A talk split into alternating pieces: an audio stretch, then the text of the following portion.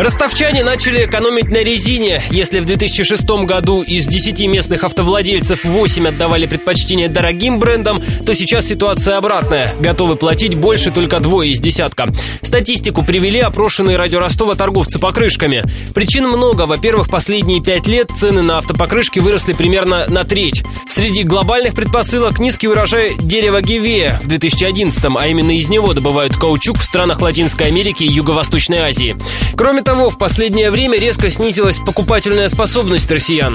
Экономическим кризисом объясняет падение спроса менеджер компании «Дракар» Александр Игнатенко. Из э, топовой пятерки брендов, да, количество запросов осталось только в больших размерах, э, собственно, для автомобилей, предполагающих установку размеров э, начиная с 16 диаметра и выше, да. Весь бюджетный класс, в принципе, собственно, конечно, на сегодняшний день экономит. Ни в качестве никаким образом шина не упала, наоборот. Внедряются новые технологии, такие как, допустим, Сил, это технология, которая беспрокольного колеса. То есть такие интересные вещи, да, но это на одном примере, которые внедряют только топовые производители. Мы не можем ожидать от этого от наших отечественных производителей и более бюджет. Полный репортаж о том, почему покрышки не только растут в цене, но и падают в качестве производства, слушайте в эфире радио Ростова в 12.00.